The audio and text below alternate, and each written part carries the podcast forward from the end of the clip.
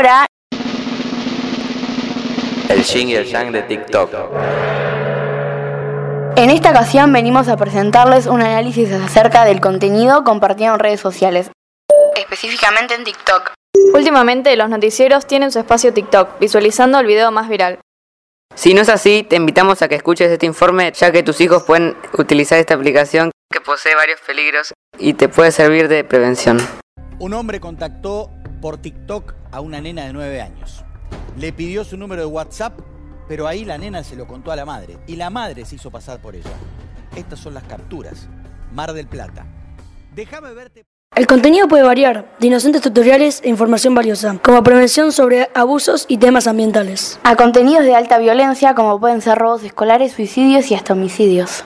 Por ejemplo, un joven estadounidense llamado Devon Erickson fue condenado a más de mil años de prisión por haber cometido una masacre en la escuela secundaria STEM de Highland Ranch en Colorado, siendo defendido por parte de la comunidad de TikTok por ser atractivo, llegando a ser conocido como el chico más lindo de TikTok y minimizando el tema.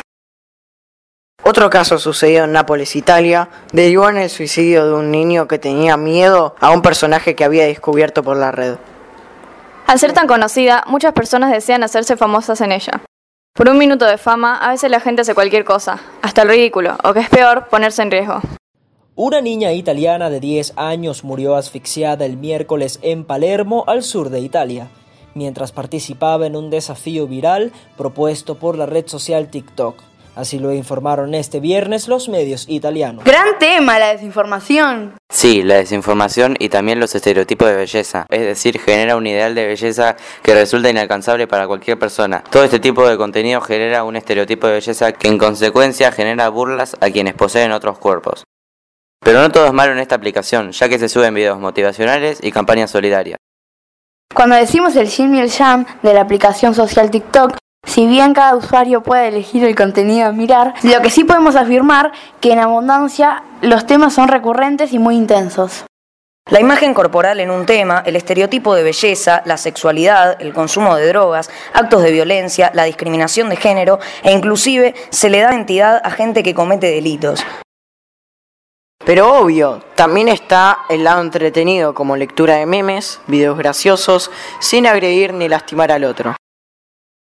Por eso es importante saber que siempre se pueden regular los contenidos vistos allí, ya que pueden ser muy entretenidos para ciertos públicos. Te recomendamos que consumas todos los contenidos que gustes, pero siempre recordá lo valioso que sos. a ustedes, si no tenés una nena chiquita, tenés una nieta. Si no tenés una nieta, tenés a tu vecina que tiene la nena chiquita. Y en esta cuarentena, los chicos vos sí están protegidos, porque están en casa, no, hay, no tienen coronavirus. Están con muchas redes. Pero están embebidos directamente en la pantalla. La cantidad de horas de pantalla es cada vez más grande. Desde la escuela Dominguito, los alumnos de séptimo grado, te decimos el yin y el yang de los medios de comunicación. Pueden ser de tu entretenimiento, pero ojo, cuídate. No todo lo que acontece en una red masiva es bueno. Depende mucho de tu capacidad de elección y comprensión. Nos despedimos de todos los oyentes deseando que en tu casa o en tu escuela se pueda conversar sobre estos temas.